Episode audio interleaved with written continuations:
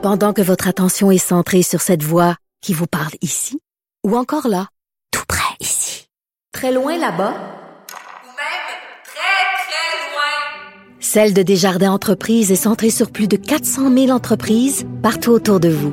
Depuis plus de 120 ans, nos équipes dédiées accompagnent les entrepreneurs d'ici à chaque étape pour qu'ils puissent rester centrés sur ce qui compte, la croissance de leur entreprise.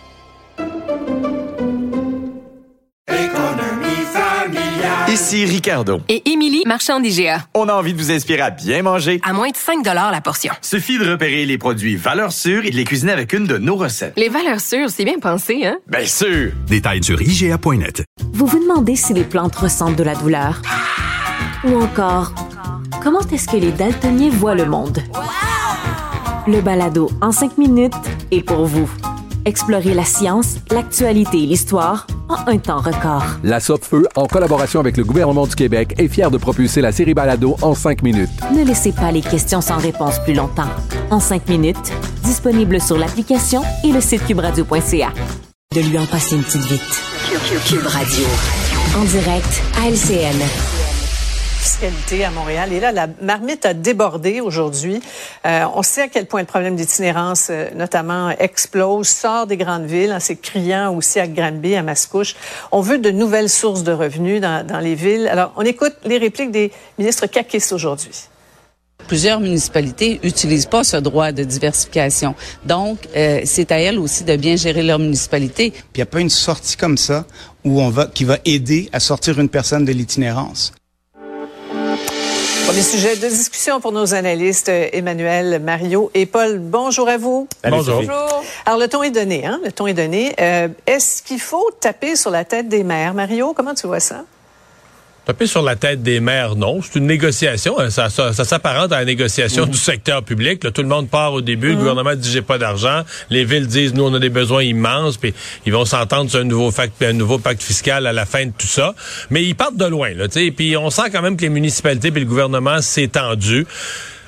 J'avoue que l'histoire qu'a racontée aujourd'hui la mairesse de Gatineau, ça arrache le cœur de penser qu'une jeune fille de 18 ans a couché dans le bois, pas de support, pas d'aide, mm. avec tous les risques que ça comporte là, sur le plan de la salubrité et de la santé. C'est épouvantable. Je, trouve, je trouve quand même que c'est un petit peu mm. simplifié de laisser entendre dans un pacte fiscal que si le ministre Carman avait donné les budgets, ça serait pas arrivé. Moi, quand j'entends cette histoire-là, comme père de famille, le sang me glace d'un veine. Mm. Mais c'est pas un gouvernement ou un élu. C'est comme toute la société qui est interpellé pour dire, voyons, qu'est-ce qui se mhm. passe qu'on est plus capable de s'occuper de notre monde à ce point-là? On sentait, on sentait Paul clairement son émotion, en tout cas, là, dans sa sortie aujourd'hui. Ben, autant la, mairesse de Gatineau que la réaction de Lionel Carman, parce que euh, la, mairesse, en s'adressant à ses collègues, a carrément mis en cause euh, M. Carman là-dessus. Mhm. Euh, c'est un homme calme, posé, mais ceux qui le connaissent, à l'échelle Carman, il bouillait littéralement. Il y a une nouvelle réalité. Mario l'expose parfaitement. Il y a une négociation. On voyait Valérie Plante, là, euh, son, discours, préparer, mettre la table, plus d'argent, plus de moyens, etc., etc. Mais le gouvernement Legault doit composer avec une, autre réalité également, la nouvelle génération d'élus municipaux. Vous remarquez, là, par exemple, le ton n'est pas du tout le même du côté de Bruno Marchand qui dit que le gouvernement est en train de tuer les maires. Imaginez la mairesse de Gatineau qui interpelle directement, mais presque en cause Lionel Carman pour euh, cet incident malheureux euh, à Gatineau. Donc, il y a de l'orage dans l'air, Sophie. Ouais. Et sur le fond, Emmanuel, ben, moi, je pense que la réalité de ce qu'on voit, c'est quelque chose qu'on pressent depuis un bon bout de temps, c'est qu'en vérité, l'opposition officielle, elle n'est pas au PLQ et elle n'est pas à l'Assemblée nationale. Mm.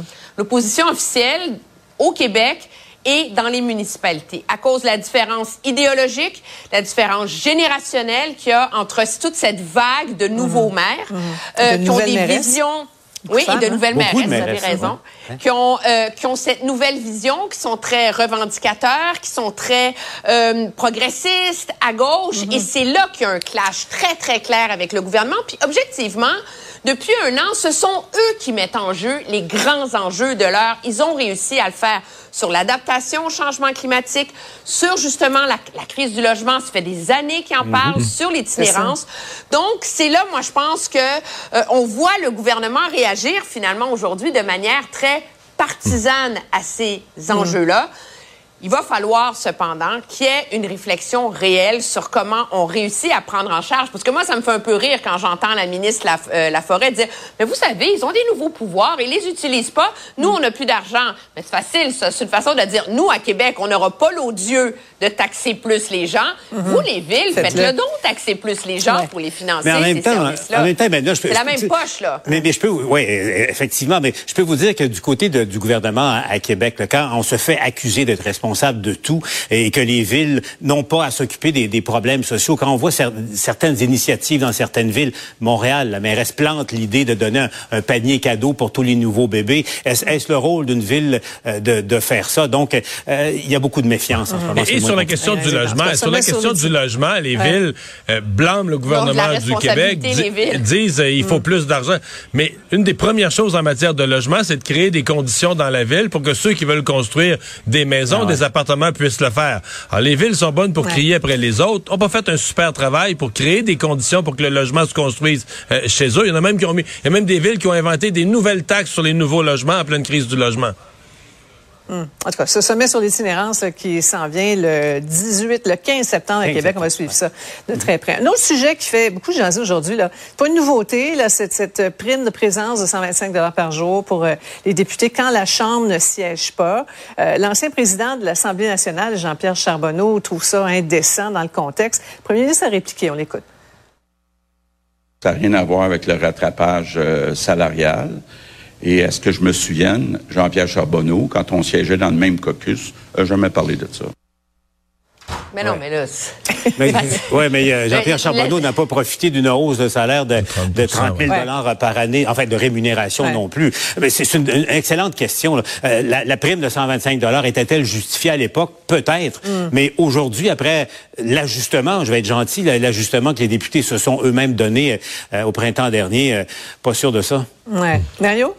Mario? pour moi, ça met. C'est une petite affaire qui vient un peu donner raison à Québec solidaire quand il disait. Tu sais, j'ai pas toujours aimé la façon dont Québec solidaire a conduit le débat. C'était fois c'était opportuniste un peu pour faire plaisir au peuple. Tu sais, mais ils ont quand même été cohérents, toujours maintenu le discours que si on mm. voulait réviser le salaire, il fallait réviser l'ensemble, tu sais, faire le tour de l'ensemble du livre de toutes les petites conditions de rémunération. Et si on avait fait l'exercice au complet, c'est peut-être le genre de clause qu'on aurait dit bon ben là avec 30 000 de plus, le 125 pour aller siéger au mois d'août, ça va être correct. Là, dernier mot, Emmanuel. Mais moi, je vais vous avouer, ça m'a carrément jeté à terre que le premier ministre réagisse comme ça aujourd'hui. Là. Hum. Je veux dire, on est dans un contexte où déjà en négociant avec les syndicats de la fonction publique, il se fait remettre sur le nez l'histoire du 30 000 Cette prime-là, qui est une prime jaquette, on va l'appeler, là, des députés, là, elle, était légitime à l'époque. Ça dépend à quelle heure il siège. Ça dépend à quelle heure il siège, Emmanuel. euh, était, était légitime à l'époque où il était complètement sous-payé. Tu viens d'opérer un rattrapage hum salariale, c'est injustifié. Puis comme dit Mario, c'est la preuve qu'on aurait dû regarder l'ensemble de la rémunération. Ouais, très, très bons arguments. On poursuit la discussion tout de suite après la pause et on va revenir euh, notamment sur les conservateurs. M. Poilièvre euh, qui, a, qui en a rajouté euh, aujourd'hui. Alors restez là, bougez pas.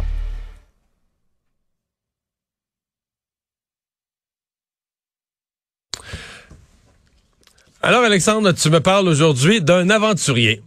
Oui, un aventurier, Mario, on pourrait euh, appeler, euh, parler d'un rare cas d'aventurier en série, Mario. Un aventurier en série. Ouais, aventurier en série, c'est un homme euh, du nom de Reza Balouchi, qui est né en Iran, mais maintenant qui habite en Floride, 44 ans, et qui, pour la quatrième fois maintenant de sa vie, vient de se faire arrêter par les gardes-côtes américains, Mario. Pourquoi?